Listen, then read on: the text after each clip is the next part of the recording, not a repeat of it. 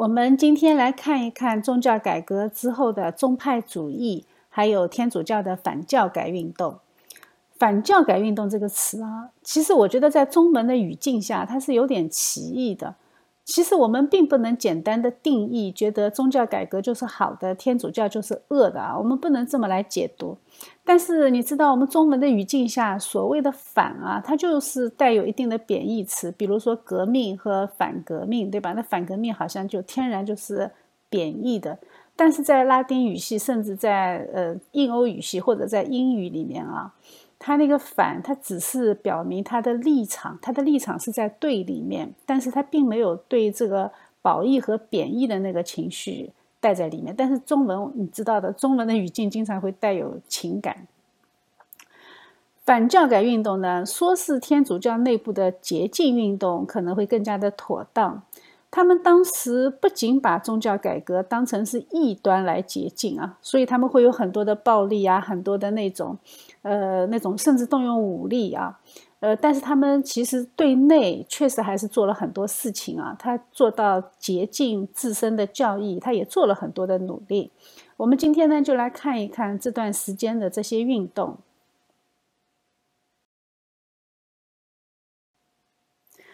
在宗教改革的这个三十年战争中啊，有一个思想家，他曾经说过啊，他说这个世界发生了从亚当以来最不可思议的事情，就是全世界都在革命，全世界人民都在反抗他们的统治者。哎，说这个话的人啊，他实在是太小看了这个世界的罪行啊，他显然还没有看到法国大革命和拿破仑啊，甚至后来的希特勒和斯大林。基督教世界的崩溃啊，并不等于基督教的崩溃啊。我们要知道，新教信仰和天主教信仰，他们都趁这个机会将教义进行了进化，以信条的形式进行了推广，在教会中，在他们的信众当中进行了更深层次的信仰贯彻。中古时期的基督教信仰，其实我们知道，它是很重视礼仪的啊，多于重视教义。呃，这个是当时民众的教育程度决定的。借着宗教改革呢，民众的理性就得到快速的觉醒和更新。那教义的理清对后来的社会发展就是非常非常重要的。改教运动呢，是一场巨大的变动啊！这个变动它不但影响教会，也影响国家、经济、文化这些各个方面。改教运动发生在十六世纪，对吧？但是后来，接下来整个十七世纪，国家和教会的生活都继续在动荡之中，尤其是英国。那由此呢，就引发了基督教宗派主义。这是一个延续了三百年的不间断的过程。宗教改革十六世纪后期就开始了啊，但是它一直发展到属灵大复兴，也就是十八世纪。在十八世纪呢，哎，工业革命时代了啊，大家就看到了理性主义产生的科学给人类带来巨大的好处，于是呢，理性就得到了非常高的推崇。理性主义和启蒙主义呢，就大大的影响了社会的各个角落，那当然包括教会啊，那教会就出现了灵性的下降，就非常崇拜机械化的这些科学啊，所以针对这种状况呢。就在英国、德国就产生了不同程度的金钱主义，也促进了北美的属灵大复兴。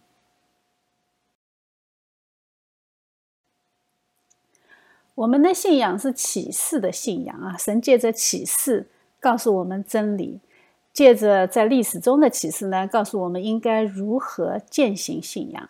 所以神是很贴心的啊，他教我们怎么去学习历史。他给我们记忆哈，给我们文字，其实就是要我们去学习历史、记录历史。那神教我们的历史的方法论是什么呢？就是观察对照组。我们学过物理的都知道，参照物很重要啊。如果没有参照物，那么一切运动你都没有办法定义，也没有办法描述。神在圣经里面呢，也放了很多的参照组啊。那最早第一代伊甸园以外出生的人类当中，他就把亚伯和该隐放在一起啊，他拣选了一个，弃绝了一个。那在以撒和以斯玛利的这个对照组里呢，他也告诉我们，一个是他应许的，另外一个不是啊，另外一个是人类自己的理性努力的结果。在雅各和以扫这一组里面呢，信息就更明确了啊，一个是拣选的，以扫是他弃绝的。然后呢，哎，我们知道神的选民雅各的后裔，从他的中间又出现对照组。比如说南国犹大和北国以色列的对比，后来呢，罗马天主教和东正教的对比，对吧？东罗马西罗马分裂了啊。那后来是一个是大一统的，就是希腊的东正教会，然后呢，一个是分裂的教会啊，就是罗马天主教，它走的是一个分裂的秩序。呃。宗教改革呢和天主教会之间，哎，它又成为一个对照组，一个是分散秩序，另外一个还是大一统啊。那宗派主义和启蒙主义呢，它也是一个对照组，一个是坚持基督信仰，另外一个呢，哎，渐渐的守不住初心，最后滑向了无神论。它就让我们知道人的罪性是怎样的顽固啊，我们全然堕落。接下去呢，是在坚持基督信仰的群体里面，它产生了基要主义和自由主义。一个呢是坚持圣经，另外一个呢，哎，我们可以随着环境的变化，我们可以向世界做一些妥协。为什么呢？因为我们要最大限度的去获得世人。我们要，呃，我们妥协的原因是我们想更多的去帮助人啊，更多的去得着人心，所以我们放弃一点原则不要紧。信仰呢，大家可以自由发挥。他们的原则呢也很动听啊，说因为神看人的内心，哎，这个都是神放在我们生活中的对照组啊。我们其实要仔细的去观察。对照组是科学理性的方法论啊。我们都知道，你要研究医学，比如说你要研究药品。要研究疫苗啊，你最重要的方法就是对照组的数据，你要参考，对吧？在诗篇里呢，神也是这样告诉我们的：你要细查那完全人，观看那正直人，因为和平人有好结局。至于犯法的人呢，必一同灭绝，恶人终必剪除。神在圣经里面给我们设置这么多的参照组，所以我们是需要思考的。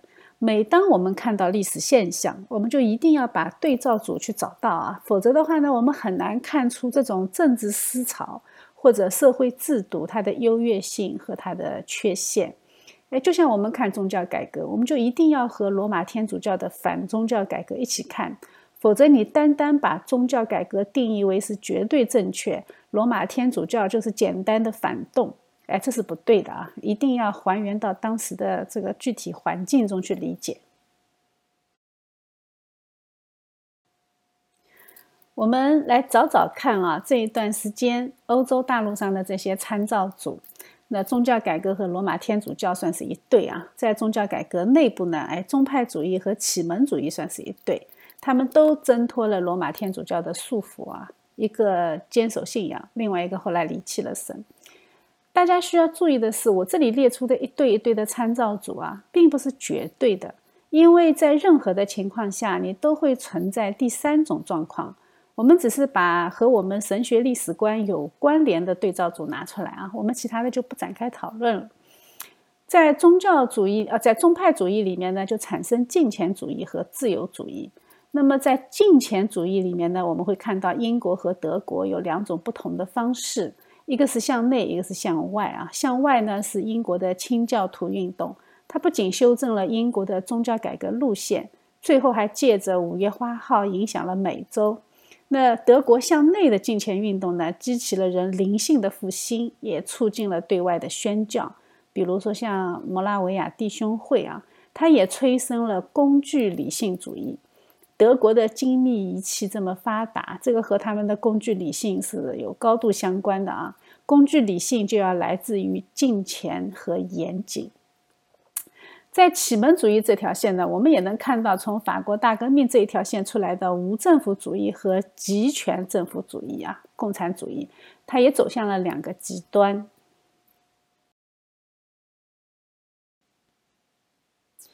英国的清教徒运动啊，它也产生了对照组，一个呢就是英国走的路线啊，就是君主立宪；另外一个呢是美国的独立。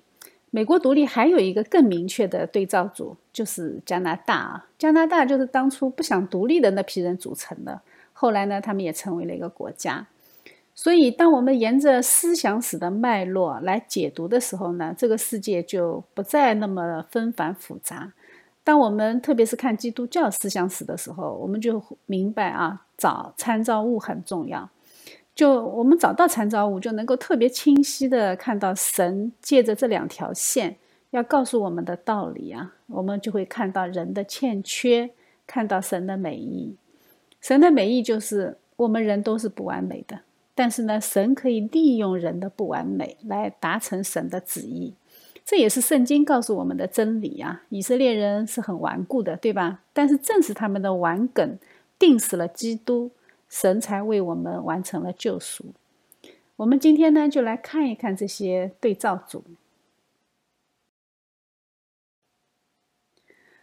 我们看基督教的时候，特别是现在的基督教，我们就一看这么多宗派，我们头就大了，对吧？但是你相信我啊，你看到的宗派，那绝对不是宗派的最终的那些呃数据啊，因为它还在增加。呃，宗派呢也不能简单的把它当做是名称的区分，因为它背后还有历史的变迁。有一个统计数据啊，到一九八零年的时候，英国的一个统计研究人员他就确定了，当时世界上有两万八百多个基督教教派，那现在已经远远不够了，不止了，现在有三万多个，那就更加的分裂啊。独立教会啊，他说的是独立教会就有三万多个，国家教会有四个。在一九八零年的时候，他们有七大联盟，有一百五十六个教会传统。所以呢，我们要介绍他们是几乎是不可能完成的任务啊。我们就只能按照刚才我们理的那条线，我们来介绍宗教改革之后三个世纪里面的宗教的演变。其他的我们就不细分了啊。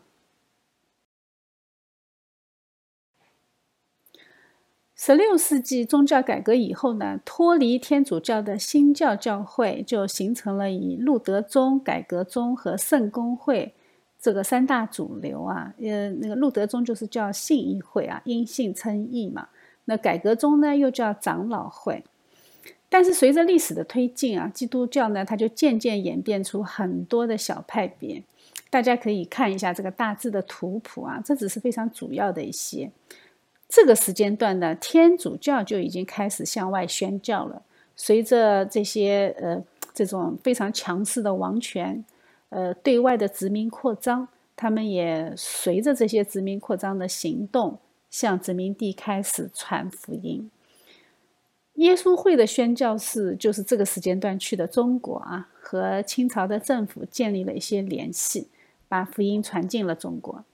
那新教这个时间段里面就几乎没有对外宣教，为什么呢？因为当时的历史环境的限制，他们自己的生存还成问题呢，对吧？在欧洲内部，他还在寻找生存空间，他们之间的教义之争，哎，教义都没有理清，关于教会的管理，他们也没有尘埃落定啊。呃，至于和君王之间的权力边界，这些都是他们在当时需要主要面对的问题。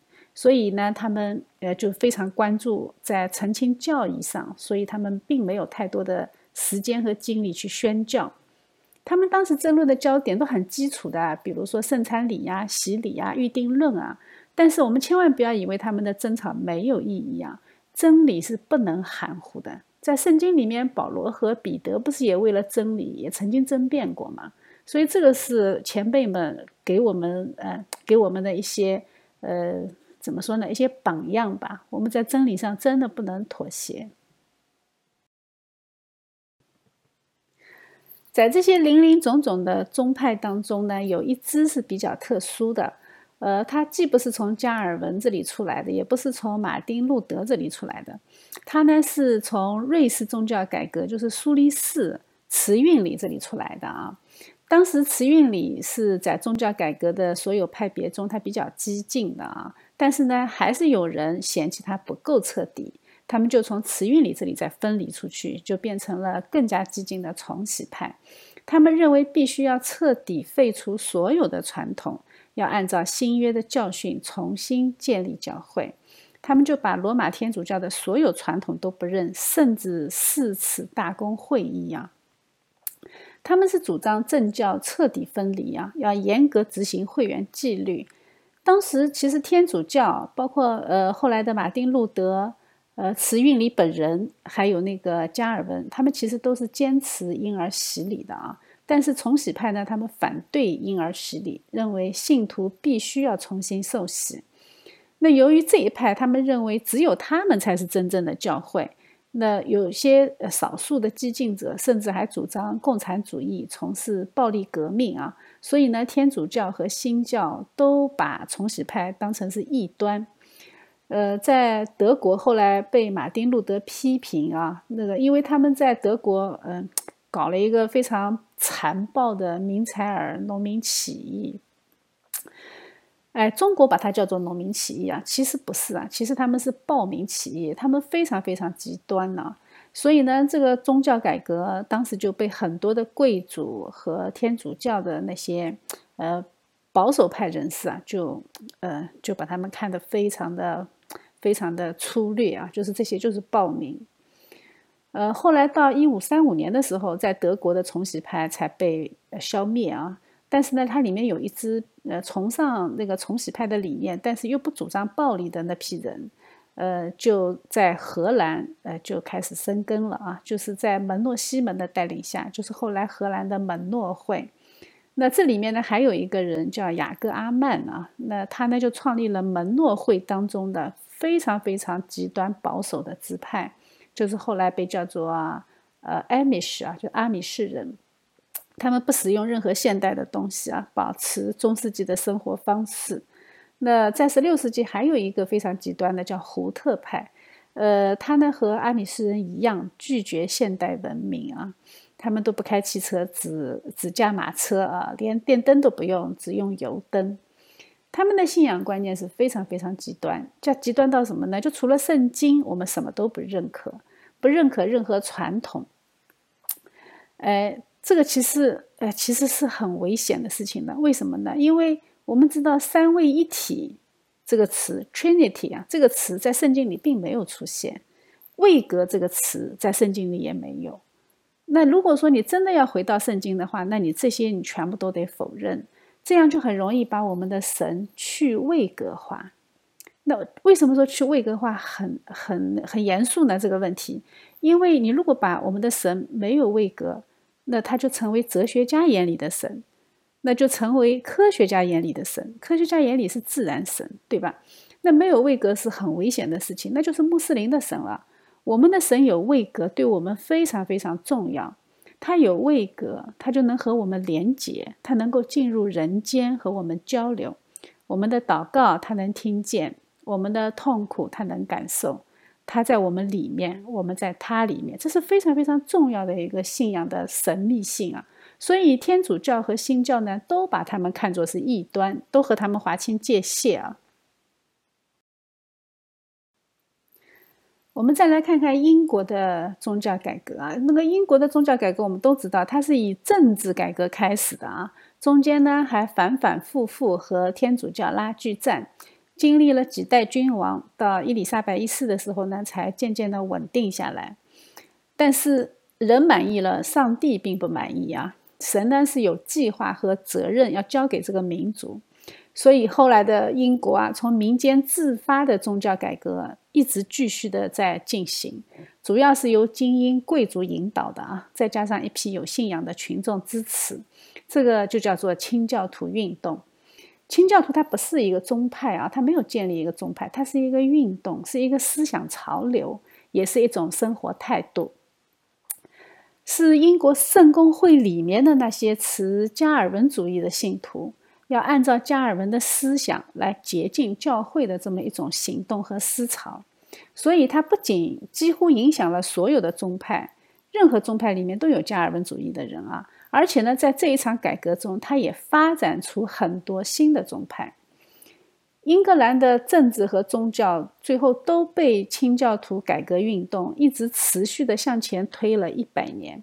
从一五六零年到一六六零年啊，呃，清教徒运动它其实不是反对那个呃那个就是不是反对教皇的啊，他反对的是呃就是内部的改革，就是他反对的是圣公会内部的制度，他希望洁净教会。所以他们反对的对象不是天主教皇，天主教皇这个时候已经靠边站了。呃，这些是圣公会内部的加尔文主义者啊。那慢慢的呢，哎，这些人内部的意见还变得不一样了，他们就分成了两个意见，一个呢就是要继续留在呃圣公会里面，要做光做盐，呃，要把它呃把它洁净；还有一批呢就觉得，哎呀，那个圣公会已经。呃，烂到骨子里了。你这么一千年的传统要改变太难了，所以我们还是分离吧。所以它就变成了两派，一派是分离的，一派是继续留在里面的长老派清教徒。那独立派的清教徒呢？哎，他们后来也分离了啊。就独立派呢，他希望圣公会会变成会众掌权的公理制。就是全民民主制，但是还有一批呢，觉得我们要长老制，我们要精英制啊，就是代议制，就是代议制的前身。这个就哎，它就越分越细。它根据它不是因为理念的不一样，它理念都一样的啊，都是加尔文主义。他们只是在这个教会的管理模式上，他们有不同的意见，所以就慢慢的、慢慢的，他们就分开了。但是那个时候不是又被逼迫吗？在圣公会内部受到逼迫，在他们就跑了啊。其中有一支分离派团体呢，就跑到了荷兰。那这个分离派是呃那个公理会的啊，他们就是后来一六二零年乘坐五月花号到美国的麻省啊，到那个普利茅斯那个地方，后来被称作天路客啊。那还有一些是停留在荷兰的那些清教徒呢，哎，他们就在那里。避难的这段时间里面，就接受了雅米念主义啊。我们呃以前讲过那雅米念主义。那还有一支呢，是迁到了阿姆斯特丹。他们在阿姆斯特丹那里呢，接触到了门诺派的信徒。那门诺派我们知道它是重洗派的影响嘛。那所以呢，他们就受到了重洗派的影响，又回到了英国，就在伦敦建立了第一间敬礼派的教会。那同时呢，在荷兰的敬礼派呢，他又受到了亚米纽斯主义的影响啊。那我们知道，亚米纽斯他是就是那个阿米念啊，他是不接受预定论的啊。所以这一批人呢，哎，就被称为普通敬礼敬礼派啊，普通进行会。那还有一个是迁到莱登的，也是荷兰啊，荷兰的莱登，呃，这个是公理派的教会。那他后来在新大陆的教会历史中，他就非常重要。它里面有一个叫雅各的人呐，他后来回到英国呢，就成立了公理派的教会。他接受成人洗礼，这个是重洗派的思想，对吧？但是他也接受加尔文主义，所以这一批呢就被后来叫做特别浸信会啊。这个特别浸信会后来就引导了英国的浸信会运动。后来呢，还有一个很有名的人叫呃那个叫威廉啊。那从他这个团体里面发展出来的美国进信会运动，对世界的影响非常非常大。在早期去美国的那些清教徒里面，有三分之二的人是加尔文主义呀，呃，而且大部分是非常非常硬核的苏格兰长老会，所以他们后来是美国独立战争的主要力量。呃，加尔文的基督教要义最后有一章讲到了神圣抵抗权，在第四卷第二十章啊，这个就是美国这些加尔文主义者独立战争的精神来源啊，就是当君王暴政的时候，一切可用的手段都失败了以后，你可以反抗。那反对独立的那一批人，他们就跑到了加拿大啊，他们依然向女王效忠，一直到今天。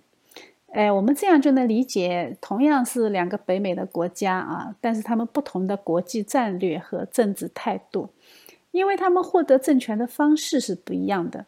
美国是靠打出来的，加拿大不是啊，加拿大的主权是被让渡的。换言之，就是英国不要了啊，让你独立。所以呢，哎，所付的代价也不一样。加拿大几乎没有付什么代价啊，所以它的民族性就非常的不同。加拿大人从来没有为自己的自由征战过，因为他们一直认为他们就是自由的。那倒是因为不想被解放，和美国干过一架啊，他们还烧了白宫。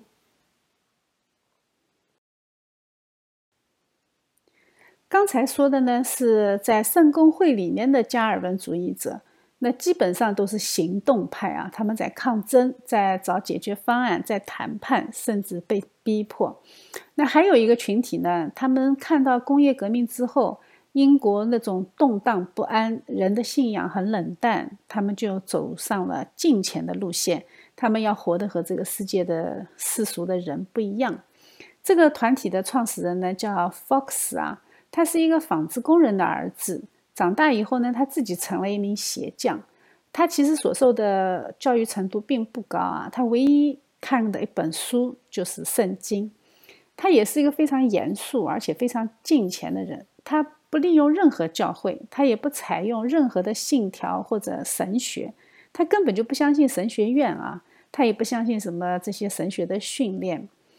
呃，他们组成的这个敬虔的团队呢，就被叫做贵格会，因为呃，他们在祷告的时候，好像因为情绪很激动会颤栗啊。那英文颤栗就 Quakers，他们就被叫做颤栗者。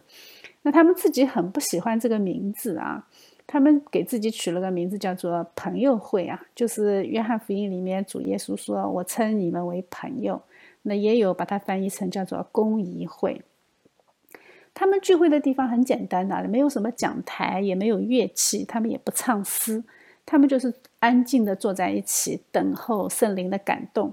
如果有感动呢，就站起来说话；如果没有感动呢，他们就静静的离开。呃，他们也不支持任何的战争，他们也反奴隶。呃，他们有强烈的宣教热情啊，呃，他们也跑到欧洲、非洲很多地方去宣教。贵格会的信徒曾经受到英国国教的迫害啊，后来和清教徒一起移民到美洲，呃，但是他们和清教徒也因为很多的理念不一样，他们也没住在一起。后来有很多的贵格派的教徒是定居在罗德岛，还有是宾夕法尼亚州的一些城市。那费城啊，它这个有它有一个别称啊，有有有一个外号叫做 Quaker City 啊，它就是。呃，就是因为他那里居住了很多的贵格会的成员，呃，他现在人数大概有六十万左右。美国有一个总统胡佛啊，他就是出自于贵格世家。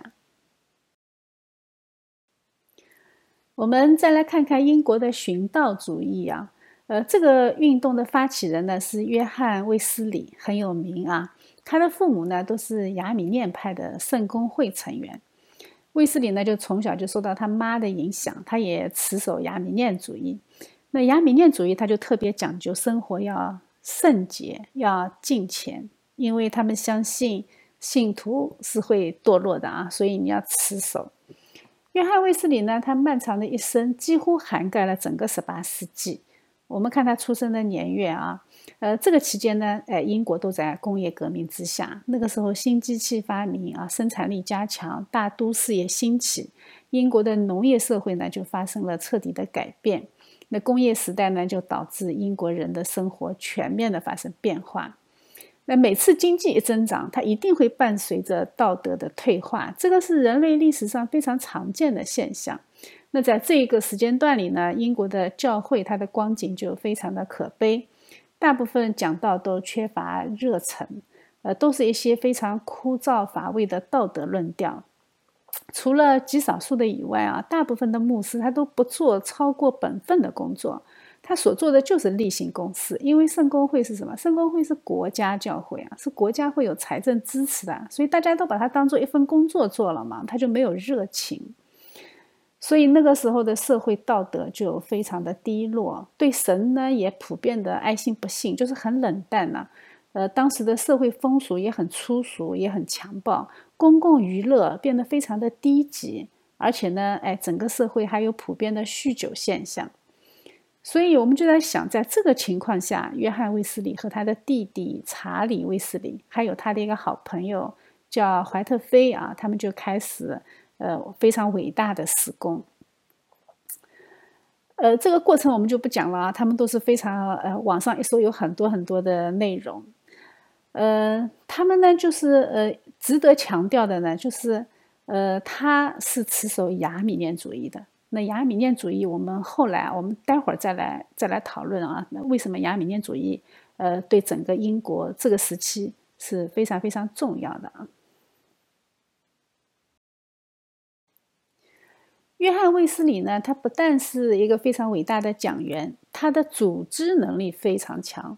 他建立的这个系统啊，他的那个教会管理系统是非常非常合理的，也是非常有效的。他的运，他的运转非常有效。呃，他们呢也开始了平信徒讲道的先例啊。由于平信徒讲员他主要是在分享在信仰生活上的见证，但是他在真理上或者说在知识上，他其实是缺乏装备的。那卫斯理就觉得，哎，你们最好不要在一个地方，哎，工作时间太久啊，否则的话就得露馅了，对吧？你就会暴露你知识储备的不足。那于是呢，后来就有非常流行的巡回讲员制度啊。巡回讲员制度最早就是从巡道会出来的。他的弟弟呢，查理·卫斯理呢，是一个非常有名的圣诗作家，他一共写了几千首的圣诗，有许多到今天都非常的流行啊。而且在很多说英语的教会里面，依然在采用。呃，威斯里他采用的方法不但是很新，而且它具有革命性啊！因为他在露天讲道，那个时候教堂是不允许他进去讲道，他就只能在露天讲道。这个也创造了一个露天讲道的先河。我们知道后来的美国的属灵复兴就是露天布道的啊。威斯里的影响，今天在说英语的国家影响是非常非常大的啊。他带出来的那个影响是很惊人的，他的数目、他的人数、宗派人数加起来也是非常非常的大。他把整个英国的社会氛围给改造过来了。呃，在他之前和在他之后，整个社会完全不一样，社会风气全然圣洁。有些地方你甚至都没有人可以去传福音了，因为整个村庄都是信主的。呃，总之，哎，这个寻道派他在英语世界的影响是无法估计的啊。那亚米念主义呢，也随着寻道主义开始影响全世界。哎，你这样就能理解为什么亚米念主义在美国是非常主流的一种思想状态。我们再来看看德国的金钱运动啊。德国我们知道它是三十年战争的主战场啊，所以它打完以后呢，整个德国的经济状况其实是很差的。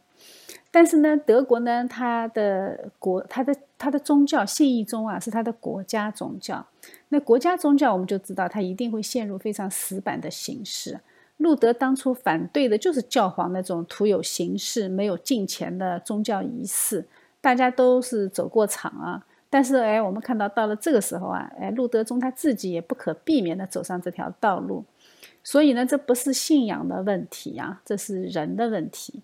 我们都是有罪之人啊，都会无法避免的去犯同样的错误。这个时候，路德派教会已经被死的道理充满了啊，就是教会他所强调的，就是怎样保持教义的纯正，呃，不要那个被那些呃被一些人带偏啊，他们就死死的咬住教义。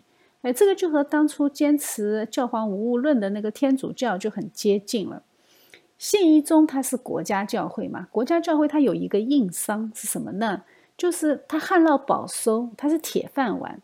教会牧师，哎，他去牧会啊，他就像上班一样的。教会呢，它也由国家来保障他们能够过上体面的生活，他是领一份工资的。那信徒呢，也不是一定要参加教会的侍奉，他不需要。为什么？因为他们采用的是主教制。侍奉是有专人的侍，就是专门有人侍奉，他不需要像我们现在的鼓励的全员侍奉。那你不侍奉，你就不会有属灵生命的长进，你也不太会有属灵的经历啊。那有些牧师的生活呢，就和他的职份非常的不相称。嗯，因为是一份工作一样的嘛，甚至有些人，哎，你都很难判定他到底有没有真正得救。哎，这个听起来是不是好像又回到教皇时代了啊？哎，人就是这样的嘛。哎，于是呢，神就感动了一部分人，掀起了一场持续了几代人的敬虔运动。神兴起这个敬虔运动里面有两个特别重要的人物，一个是斯本尔，一个是弗朗开。斯本尔呢是被称为敬虔主义之父啊。他和本人约约翰，还有那个刚才我们提到贵格派的那个创始人福克斯，他们是同时代的人啊。他呢是属于路德派教会的。他成长时期啊，那个宗教气氛是不太近前的啊。但是他年轻的时候呢，他读了一本德国的神秘主义派别的一个神学家，叫呃那个雅仁特，呃读了一本他的书，呃这个书的名字叫做《真基督教》，就是这本书更新了他的观念啊。呃后来他又读清教徒的一些著作，他就更加呃就更加加深了他的敬虔之心。而且他有一段时间呢，他又住在日内瓦，他就和改革宗教会的一些牧师就有接触。呃，当然了，他其实一直是忠实的路德派的信徒，但是他是路德派信徒里面的加尔文主义者。呃，在一六六六年的时候呢，哎，他就成为法兰克福教会的主任牧师，然后他就立刻开始修改信仰问答啊。他在自己的家里面呢，他也聚集了一批。呃，非常敬虔的信徒，他们就开始一起读经、祷告，呃，还讨论一些讲道。哎，这种呢，就哎，就是我们现在那些小组的前身啊。他们当时叫做敬虔小会。敬虔主义呢，还有一个非常重要的人物是弗朗开啊。呃，他在这个时候呢，他是在莱比锡大学做老师。后来，斯本尔呢就把他请到那个他刚刚创立的哈勒大学来教书。哎，他到了这里以后呢，哎，用他个人的魅力，用他深厚的神学知识，马上就使哈勒大学成为敬虔主义的中心。他就在这个大学一直工作到他去世。他是精力很充沛的人啊，他组织能力也很强。呃，他本着敬虔主义的精神，他就开办了病童啊平童教育啊。而且设立了孤儿院。他虽然没有钱啊，但是他呢是相信神能够垂听祷告，他就靠祷告，哎，结果不断的从德国各地寄来很多的捐款。所以呢，他基本上就是靠着祷告，靠着神的供应来做这些施工。他的学校后来成为非常知名的学府啊，虽然当时开始的时候很小，但是后来成为非常有名的教育机构啊。呃，他在哈勒大学教书的时候呢，他就已经挑起了那些学生的宣教热情。后来到十八世纪中的时候呢，哎，他哈勒大学至少有六十位学生去海外宣教。呃，很有名的呃一个叫斯瓦茨啊 s w a t c h 他是从公元一七五零年开始在印度宣教，一直工作到公元一七九八年他生命结束为止。在弗兰开这个时代啊，是金钱主义的顶峰时期。在这个之后，就再也没有出现过像他这样的领袖人物。金钱主义它只是一个派别啊，它其实是一个应应该说是一个思想吧，它没有成立自己新的派别，也就是说，它没有脱离过路德派教会。呃，因此，其实我们很难知道他们到底有多少人呢？但是，它对灵性冷淡的路德派教会呢，是带来巨大的影响。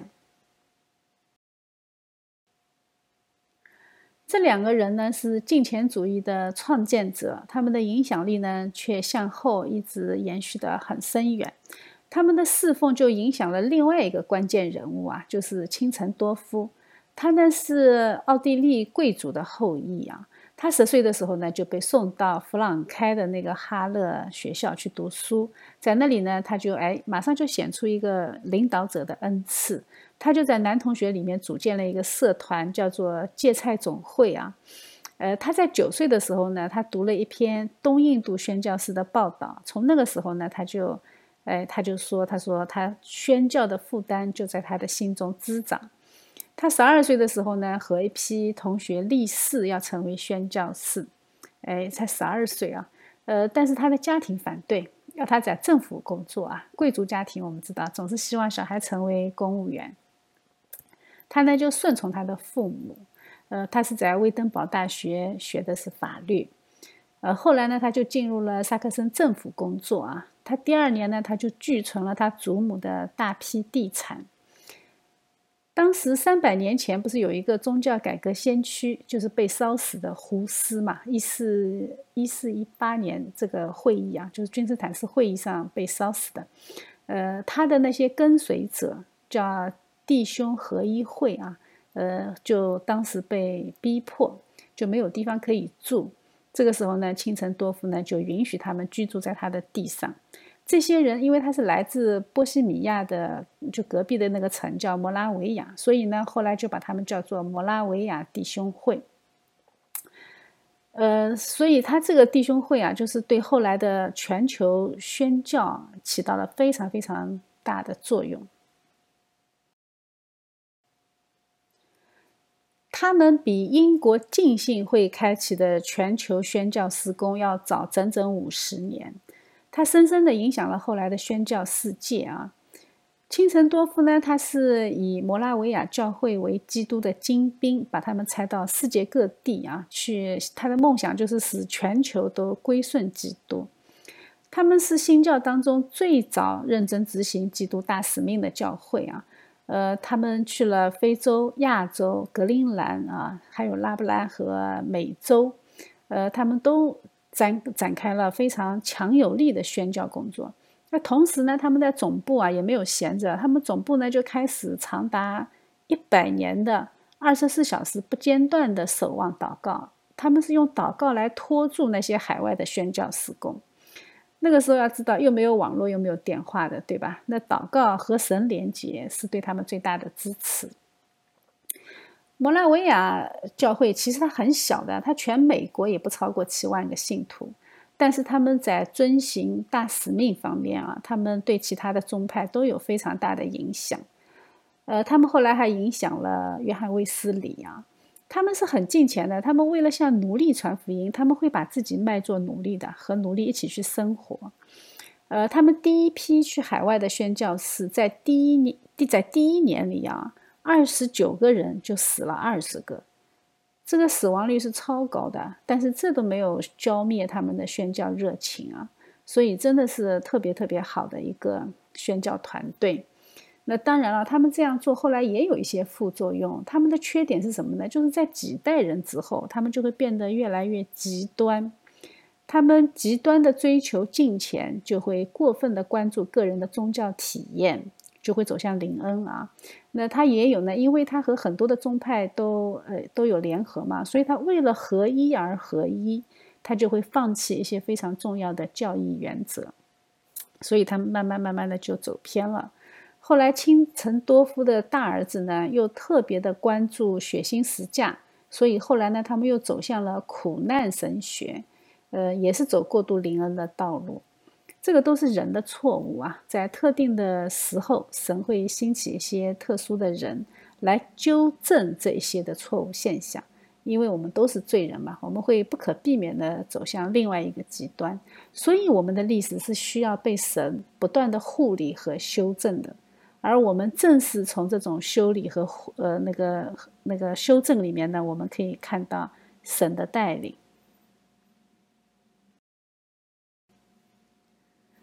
虽然金钱主义为德国教会带来了很大的祝福啊，但是金钱主义本身它也有很多的缺点。在金钱主义出现之前呢，路德主义就已经走到了一个专重知识的极端啊。那金钱主义呢，就是针对这个冷淡麻木的教会做出的反应，但是它也会走到另外一个极端，就是注重禁欲、严格舍己。那弗朗开在孤儿院里面呢，他就不会给小孩子有太多玩耍的机会，因为你要活得很近钱嘛。那近钱的习惯是要从小培养的，所以呢，他就到了一定的地步啊，就被别人解读成你太苛刻，你太吹毛求疵啊。那他们对人有过分的要求，对于非近钱派的人呢，他们都称他们为呃不属灵啊。对于那些不会讲自己得救经历的人呢，也不承认他们是基督徒。呃，这个就怎么说呢？就让他们失去了很多的信徒，也失去了影响他人的机会。金钱主义他也不关心教义呀。在十七世纪的时候呢，路德派是很强调教义的。金钱派呢是强调你在教育之上还要有生活，但是呢，哎，几代人之后，他们就低估了教育的重要性啊，结果反过来被那些，哎，最后被那些自由主义神学利用了，反而为自由主义神学和现代主义神学都铺平了道路，这个是他们当初自己也想不到的状况。在宗教改革的时候啊，其实当时的社会精英。更多的是留在罗马教会里面的，就是我们俗话说的体制内的人。他们对脱离罗马天主教会的传统还是觉得不太对啊。我们神呢要求我们要委身，对教会呢要顺服，对吧？这他们就留在了天主教会里面。但是这不等于他们对罗马教会的错误就可以视而不见啊。呃，有很多热心的信徒还是继续要求改革教会。最后呢，那个教皇保罗三世他就召集了一次大会。这个地点呢，在意大利北部山区的一个小城市，叫天特啊，叫 Trent。呃，它从公元一五四五年一直开到公元的一五六三年，那开了好好多年啊。它是间歇性的举行会议，中间呢还有两次比较长的休会。它呃也历历经了三任教皇，就不是在一任教皇里开完的啊。天特会议，它在罗马天主教的历史里面呢，是一个里程碑，因为它象征着教皇制度的成功啊。在这个时间段里呢，在德国、瑞士、法国、荷兰、英国、苏格兰这些新教，他们都已经拟定了信条来宣告他们的信仰，所以呢，这个也促使天特会议也为罗马教会拟定了一份信经啊，他们也采用了一本信仰问答书来表达他们的观点。那这场会议呢，就显出教宗制度的成功啊，也肯定了教宗的最高权柄，也纠正了很多教会的一些弊端。他们也为神职人员预备了更好的教育啊，因为我们知道，在中世纪的时候，神职人员他你只要会会走这个仪式就行了，会走这个流程就行了。他们对教义的了解其实是很肤浅的，所以新教那些兴起的时候啊，加尔文写的那些呃论述的那些书信。都没有人敢和他去辩论，因为辩不过他嘛。但是这个时候不一样，这个时候他们就为圣职人员预备了很好的教育，对一些神职人员呢也有一些具体的行为规定。呃，甚至在大城市的教会里面呢，就规定那些神父要向会众去讲解圣经以及那些得救之道，就他们也要开始讲道了啊。那个时候以前天主教是没有的。呃，他还有很多很多其他的规定啊，我这里就不一一的列举了。说到天主教的自我革新啊，我们就不得不提耶稣会。对于近代历史，特别是欧洲的历史，耶稣会是一个非常重要的内容。它的创始人呢叫罗耀拉啊，他是西班牙的贵族，是军人出身。他后来打仗受伤以后呢，他就不能再当军人了，他就进入了巴黎大学读书啊。这一年，他是一五二八年进去的。这一年呢，加尔文刚刚离开巴黎大学。从时间上看呢，他们两个人应该是错过了。但是我也有听到有些牧师说他们两个人是同学，这我就不清楚了，没有考证过。那有人就对他的定义是说他是天主教里面的加尔文。哎，我们这样就能够看到啊，对他的评价是非常非常高的。他在巴黎大学读书的时候呢，认识了他的同学啊，一个叫沙乌略啊，呃，还还有一个叫法博尔，他们三个人呢就成立了一个敬虔团体，耶稣会呢就这样慢慢的开始形成。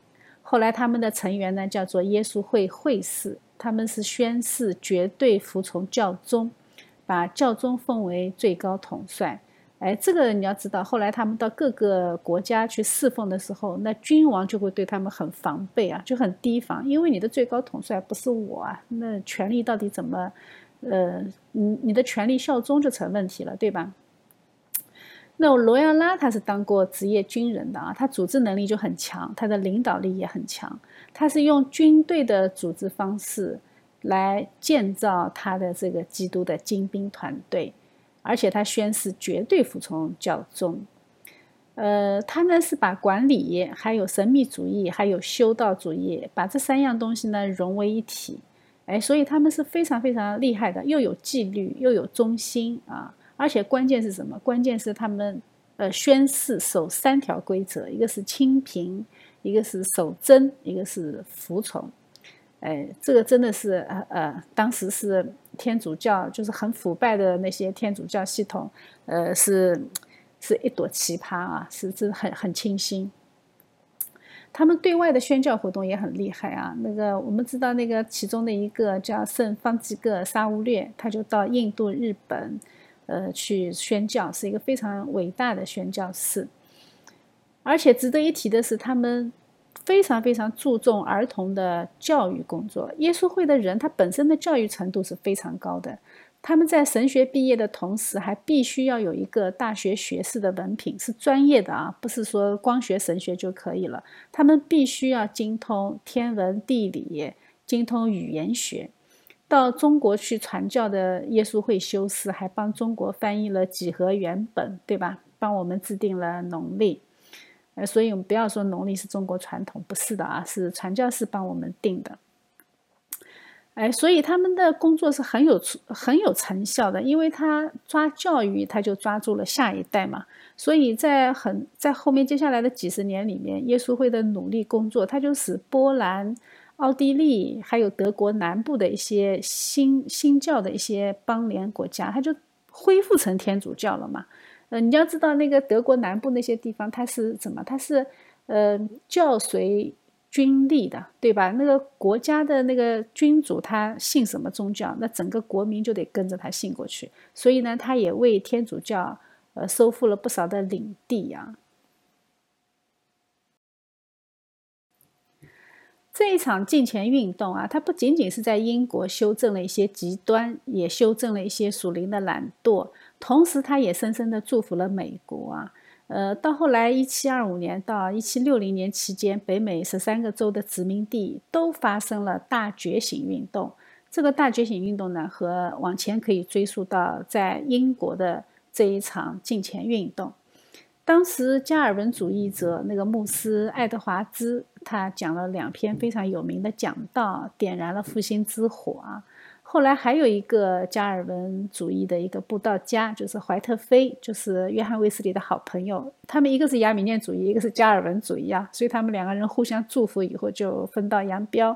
呃，那个怀特菲呢就去了美国啊，去美洲去布道。他所到之处也带来了教会空前的复兴。那爱德华，呃，那个那个那个爱德华兹，他讲了最有名的一篇道，就是落在愤怒之神手里的罪人。哎，这个网上可以找到他的那道讲道词，特别特别的有名啊，非常建议大家去看一下。哎，这些人呢，哎，这些那个大觉醒运动啊，他对当时的一些政客产生了非常大的影响。那殖民地的人，他就第一次把自己当作是美利坚人，他以前都认为，哎，自己是英国的海外领地的忠顺臣民，对吧？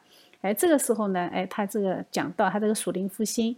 就影响了很多当时的那些未来的美国的国父啊，像乔治华盛顿呐，像约翰亚当斯这些。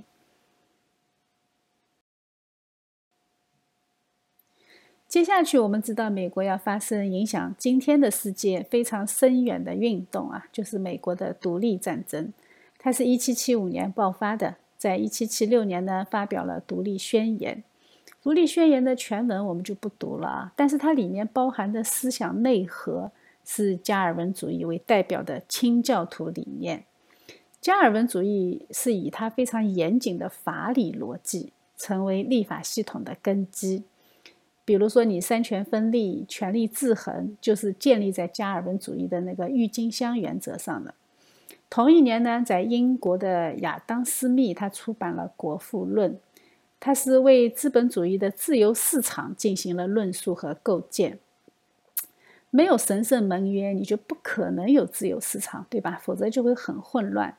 所以呢，《国富论》它是按照清教徒的思想来论述自由市场的理念。那美国呢，这个全新的国家，从政治体制上被属灵的复兴改变了；从经济制度上，它被理性主义塑造了。在民众的信仰生活上呢，它被清教徒精神建立起来。所以，美国就像世界上，呃，就像那些傲慢的欧洲那些国家，美国就向他们展示出一个全新的国度的样式，就是他们有金钱的民众，有三权分立的政治制度，有自由市场。哎，这个三者是缺一不可的。这一点呢，当时他们是默默的在做啊。其实老欧洲是看不起他们的，但是呢，这一点要到很多年以后，被托克维尔啊，一个二十五岁的年轻人把它总结出来，写在一本书里啊。这本书就是《论美国的民主》。这个时候呢，离五月花号已经过去了两百多年，欧洲都已经走了一大圈弯路了啊！美国都呃那个法国都大革命了。呃，面对十八世纪宗教信仰生活这么纷繁复杂，这个世界上呢也产生了很多负面的回应啊。我们前面讲的都是比较正面的回应，比如寻道主义和金钱主义。但是呢，我们也能够看到人出于自己的错误产生的一些错误的宗教回应，比如说自自由主义神学啊，他是不相信特殊启示，他也否定了耶稣的神性。他坚信人内心的良知啊，说我们的良知可以让我们察觉到内心有神。对他来说呢，宗教就是一种情感的体验。还有一种呢，叫高等圣经批判，他是用理性来批判圣经，他是基于人的理性主义来分析啊，把圣经就看作是一般的作品，他也不接受圣经无误啊，他认为圣经是人的作品，他一定会错误。还有就是自然神论，我们以前讲过自然神论啊，就是发条论，呃，他就崇尚理性，否定神迹，他就把神的呃那些位格给拿掉了，就成为哲学家的神和科学家的神。表面上看他们是好的啊，高举神的超然性，但是事实上他架空了神。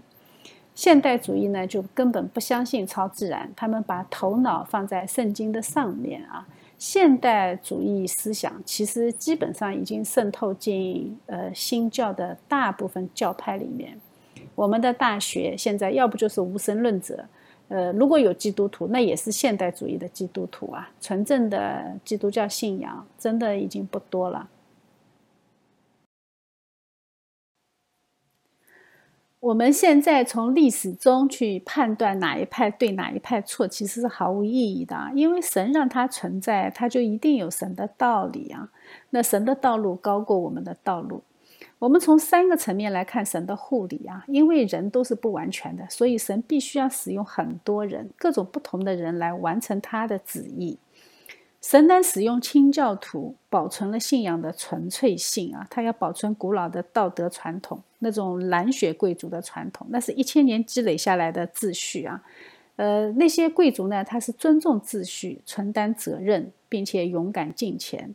他们是一个社会的道德内核，这个道德内核你是不能轻易失去的。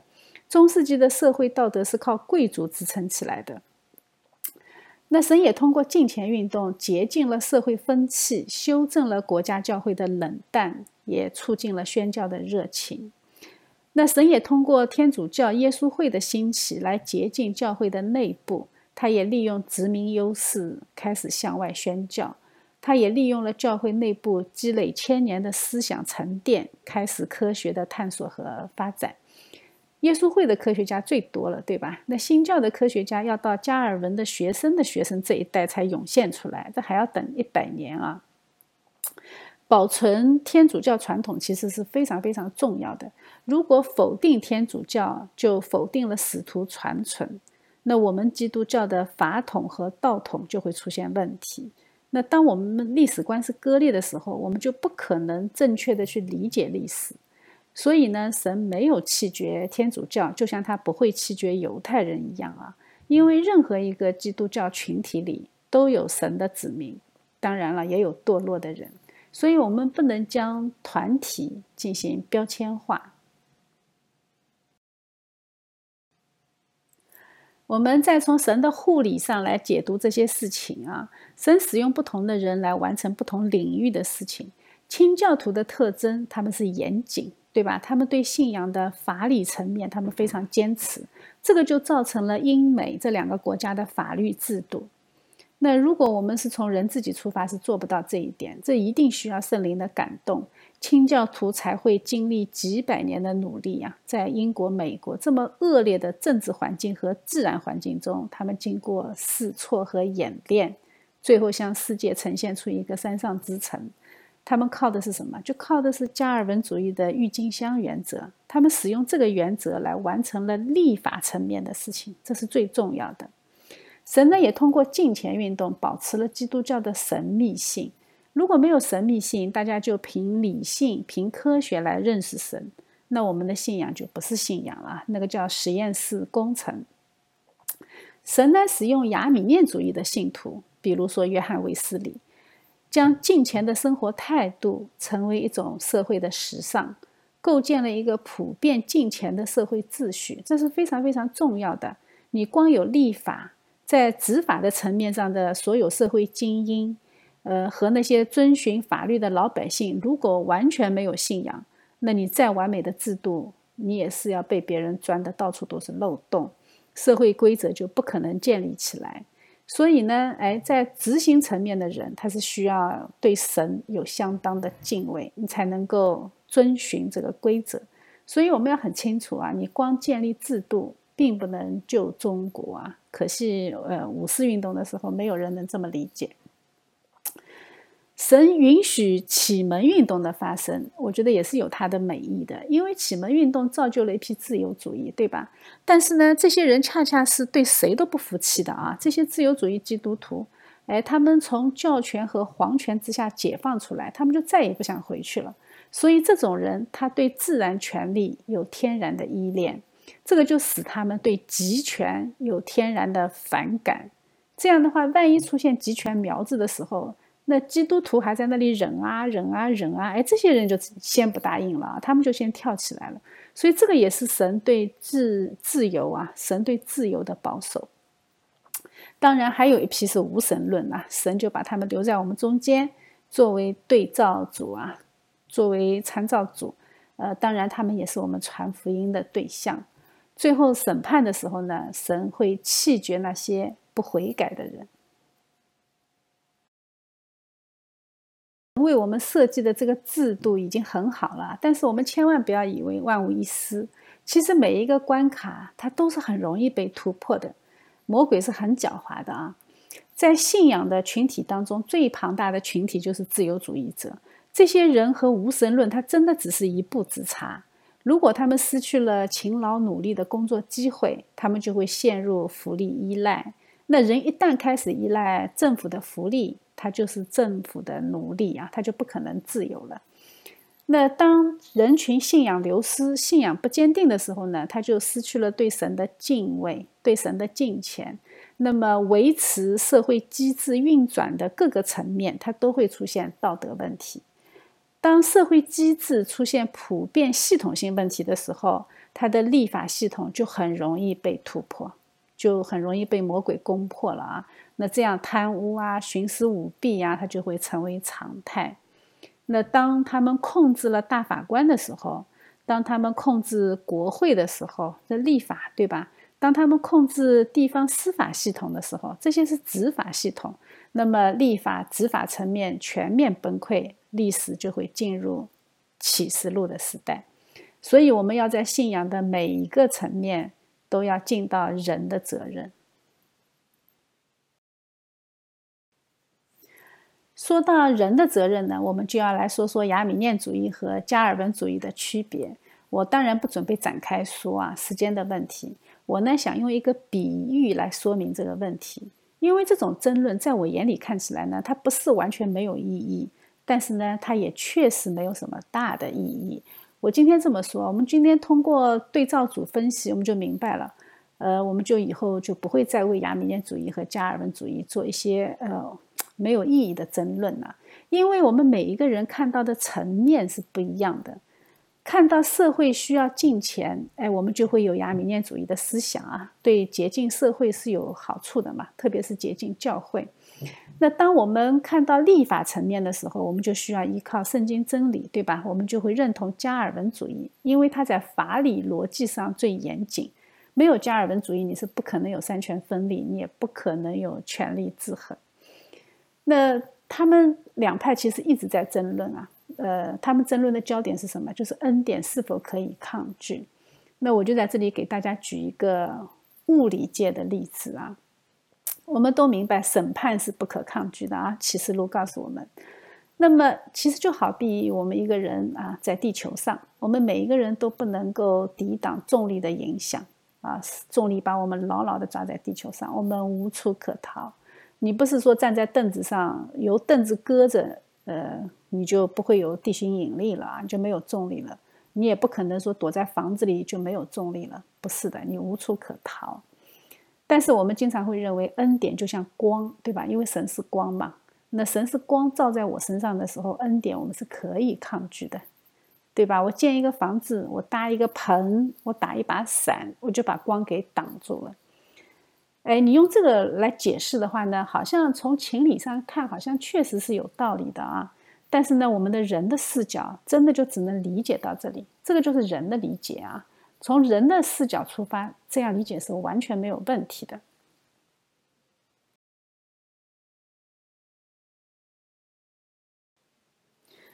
但是神的视角不是这样的啊，神是全知全能的，就像光里面，它还有我们看不见的光谱啊，像红外线，对吧？那夜视镜就是这么设计的。所以在神那里，恩典是不可抗拒的。恩典如果可以抗拒，神就不是全能的。那这样我们就能理解加尔文主义和亚米念主义的区别。加尔文强调的是神的主权，是神本主义，是日光之上的神。雅米涅呢强调人的责任是日光之下的人应该怎样进前的生活，所以我们就应该各自按照自己的看见去做成得救的功夫。但是呢，我们要向一切能够听到的人传讲真理，让有机会、有能力参与立法和执法的人，在社会的各个层面去坚守纯正的加尔文思想。那才这样才可以给那些遵守雅米念主义的敬虔的信徒，给他们一个公平、公正、安全的社会法治环境，这样才能够让更多的神的子民有机会能够听到福音，完成神的救赎。这是我们的使命，所以我们要一起在神的面前合一，一起来祷告。